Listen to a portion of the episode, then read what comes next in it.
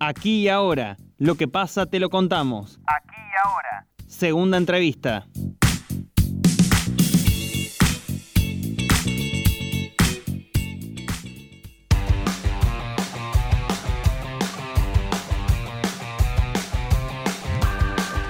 Son 15 las listas que se presentaron el sábado en Córdoba para las elecciones de medio término que renovarán las bancas en la Cámara Alta y Baja del Congreso Nacional.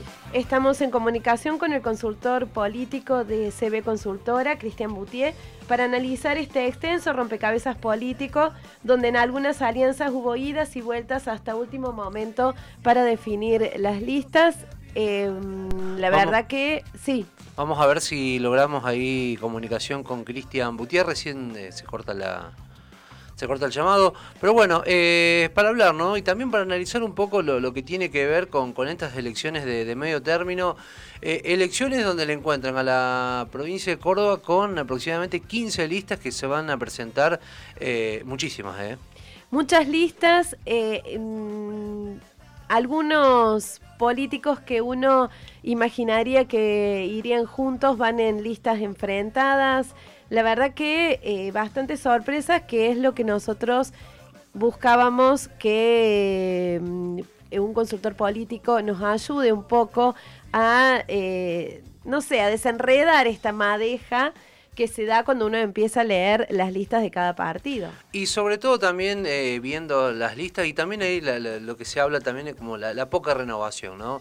Eh, siempre por ahí las mismas eh, figuritas a la hora de, encabezar listas. Así que bueno, vamos a ver si ya tenemos en, el aire a Cristian Boutier para hablar sobre el tema de estas elecciones de medio término.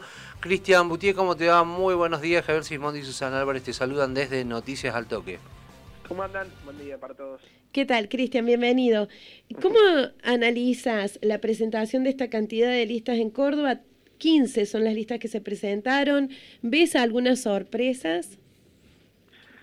Y la verdad que, bueno, es producto de, este ejercicio de las pasos. Me parece que, viendo el vaso medio lleno, la, la reivindicación de las pasos que permiten justamente la depuración de todas estas listas que no logren el mínimo de 1,5 para, para las generales, ¿no? que son las elecciones que realmente importan, la, de noviembre, que son las que definen los, nombres que, van a estar en, la legislatura.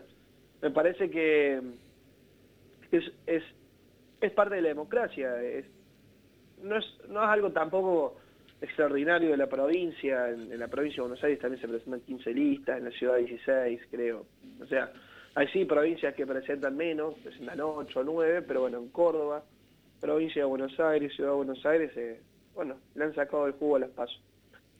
Cristian, bueno, tomando el ejemplo de los partidos mayoritarios, ¿no? Y, viendo casos puntuales como por ejemplo el de Gustavo Santos, eh, Luis Juez o, el mismo Carlos Caserio o Olga Ruitort, eh, ¿cómo podemos leer estos movimientos de dirigentes en, a distintas alianzas y partidos? Bueno, lo de Juntos por el Cambio es interesante, porque ah, yo en este caso hice una medición en Río Cuarto y las fórmulas que me di eran Negri de Loredo y Juez Santos. En el último momento se cruzaron. Me parece que es parte de una disputa política, pero que tienen un fin bastante claro. Eh, hay que ver si eso después se, concreta, ¿no? De que, bueno, gane quien gane, los votos terminen, los votos del perdedor terminen traccionando hacia la figura del ganador. Eso por un lado Juntos por el Cambio. Por un lado, del Frente de Todos, Creo que lo de es lógico, ya venía dialogando con Caserio hace tiempo. Eh, era lo que necesitaba también el frente de todos en la ciudad de Córdoba, una dirigente que tenga, que tenga cierto posicionamiento porque no lo estaban teniendo. A ver, Gabriel Esteves eh, también tiene su posicionamiento en la ciudad, pero eh, no, no era esta su elección, en definitiva ella no, no pone en juego mucho, participa sí en la fórmula, pero no pone en juego, su banca va a seguir hasta el 2023 en la Cámara de Diputados. Me parece que es parte del armado. Lo que sí creo es que tampoco modifica mucho la balanza. Yo veo un podio pensando en noviembre, ¿no? Veo un podio muy claro, juntos por el cambio arriba, frente, hacemos por Córdoba segundo y frente de todos tercero. ¿Cómo consideras que va a ser la afluencia del votante a las urnas? ¿Son las elecciones menos tentadoras estas? Eh, ¿Va a incidir lo de la pandemia? Eh, es un poco de todo, pero creo que históricamente las pasos siempre fueron menos, menos eh, cautivantes, menos llamadoras para la gente de lo que son las generales. Eso por un lado. Por otro lado, por la experiencia que, vimos en Misiones, eh, las legislativas provinciales, las de Jujuy, legislativas provinciales, participó cerca de 10 puntos menos de, lo que históricamente venía participando. En Misiones llegó el 60, en Jujuy el 62. No me sorprendería que en Córdoba estemos entre el 55 y el 62% de participación. Cristian, y, pensando un poco en la, lista del Frente de Todos, y, cuando se habla de este concepto de peronización de la lista, eh, pensás en esto, ¿no? Por ahí en, dirigentes con, más recorrido, con eh, mayor territorio, eh, y haber por ahí esquivado un poco lo que tiene que ver el, kirchnerismo puro en la provincia. Y es que, a ver, si el kirchnerismo realmente quería romper la barrera y el techo propio, el kirchnerismo, el frente de todo en este caso en, la provincia, quería romper el techo que tiene el, frente de todo, el kirchnerismo, necesitan sumar dirigentes que no vengan, eh, que no sean paladar negro, ¿se entiende? Que no, estén con el peronómetro, el kirchnerómetro, midiéndose a ver quién, quién es más defensor del gobierno nacional y popular. Eh, porque claramente hay un techo histórico, ¿eh?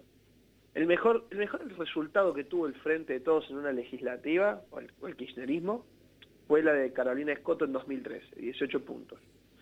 Eh, que a la vez venía del 54% de Cristina de 2011, que incluso había ganado en Córdoba. Pero eran 18 puntos. Y salió tercera. Eh, ni hablar lo que fue la elección del 2000, la del 2017 con Carro, que llegó a 12 puntos. Y bueno, ¿y con esto qué quiero decir? De que hay un piso de 10 puntos y hay un techo de 15. Esos son los valores que se manejará el frente de todos. Hay que ver si esta ampliación de la lista permite romper ese techo o si se mantiene esos márgenes. Recordamos que estamos en comunicación con el consultor político Cristian Boutier. Cristian, acabas de medir la imagen de funcionarios versus la imagen de la gestión de cada funcionario. Eh, mediste a Alberto Fernández, a Juan Eschiaretti, a Juan Manuel Llamosas y a sus respectivas gestiones. ¿Qué encontraste y por qué crees que arrojaron esas cifras? Yo creo que mantiene cierta lógica que lo que tenemos a nivel provincial, esta fue una medición en Río Cuarto de 421 casos entre los días 17 y 19 de julio. Y por ejemplo, hay una lógica que se repite en los tres, que mide más su imagen personal de lo que mide el gobierno de cada uno de ellos. Eh, Alberto Fernández tiene una positiva del 29.1 en la ciudad, una negativa del 69.7 y su gestión nacional tiene una positiva del 28.4 y una negativa del 67.3. Schiaretti tiene una positiva, imagen positiva personal del 69,4%, negativa del 28,6%, y su gestión baja al 60,8% y una negativa del 35,2%. Y Juan Manuel Ramosas tiene una positiva del 61,3% personal, negativa el 36.7, y la municipalidad tiene una imagen positiva del 53.8 y una negativa del 40. A ver, eh, lo que yo noto obviamente la de Schiaretti, que hay una distancia mayor entre su personal y la, y la de gestión. Y después, bueno, eh, creo que repite una lógica, ¿no? Los gobiernos no han podido hacer mucho, no se han podido destacar demasiado más que la administración de la pandemia, pero que en el caso de Ramos y Scaretti estén por encima del 60%, creo que le da un envión político a, Hacemos por Córdoba en ese aspecto, ¿no? A, que por lo menos sus figuras no han sido tan golpeadas como sus gestiones. ¿Y vos pensás que esos números arrojados eh, por la gestión de, de Schiaretti eh, puede llegar a influenciar también en, la lista de, diputados nacionales de Hacemos por Córdoba? Sí, sí, sí, claramente. Claramente le da un piso electoral, pero que tampoco eh, rompe eh, la línea histórica que, se viene evaluando de, Hacemos por Córdoba, Unión por Córdoba en las legislativas. Eh, nunca estuvo por debajo de los 23 puntos, nunca estuvo por encima de los 32. Eh, esos fueron los márgenes máximos y mínimos. Los recuerdo la elección del 2013 cuando la lideraba Schiaretti en la lista, la del 2009 con Mondino y la del 2017 con Yayora. Me parece que son niveles lógicos, y por eso el podio me es muy claro, ¿no? O sea, y, yo por qué remarco lo del podio, porque es lo que va a definir la verdadera disputa de quién mete el segundo, el, senador por la minoría. ¿Entiendes? Yo creo que Juntos por el Cambio mete los dos senadores en noviembre, y con estos números hacemos por Córdoba metería el senador y lo perdería el frente de todos. es un, es un detalle, ¿no? Porque hay, hay ocho elecciones que son muy interesantes a nivel país, que son las de senadores, en Catamarca, en Córdoba, Santa Fe, Mendoza, Corrientes, La Pampa, Chubut y, no sé si se me está pasando alguna más, pero me parece que son esos los, eh, y Santa Fe. Y bueno, son las que también definen eh, la composición de la Cámara Alta. Porque hoy el kirchnerismo, el, Frente de Todos, tiene una, comodidad importante en la Cámara Alta, pero bueno, hay que ver si, se mantiene las mismas, la misma cantidad de, de bancas por espacio o si se modifica. ¿Cómo se entiende esto de que la imagen positiva es que Areti incidiría en las legislativas, pero sin embargo quedaría relegado al segundo lugar según tu, tu estimación? Porque lo que definen los cordobeses es el antikirchnerismo. Eh, me parece que Schiaretti en esta, en las legislativas, eh, la gente eh, lo ve de esa perspectiva. Y aparte siempre son adversas. Yo siempre pensaba que era el, oficialismo, y quien desde que tengo memoria en ese sentido era eh, el, kirchnerismo, el Frente para la Victoria y el gobierno, pero me di cuenta que el gobierno de Macri también, o Baldassi, que hoy no es protagonista para nada en, las elecciones, sacó el 48% de los votos en 2017. Eso es lo que define a gran parte del electorado cordobés. O sea, eh, terminan dando un mensaje en las urnas a favor de lo que es Juntos por el Cambio, eh, con una lógica también que viene nacionalizada de la elección por lo que consume la gente, ¿no? y lo que ve, lo que va a pasar en provincia de Buenos Aires, o lo que va, que va a pasar en la ciudad de Buenos Aires. ¿Y por qué destaco esto? Porque en 2017 mucha gente lo votó a Lassi pensando que iba a encontrar a Cristina en el cuarto oscuro. Y Cristina se presentó en provincia de Buenos Aires. Entonces quería dar un mensaje desde ese lugar. Pero bueno, eh, creo que, mantenerse en esos márgenes para Hacemos por Córdoba es, es mantener los niveles históricos lo cual indica que no se ha modificado nada. Eh, que Juan Schiaretti con, con tres mandatos encima mantiene un nivel de imagen altísima y que le permite tener una fuerza política fuerte en, la provincia.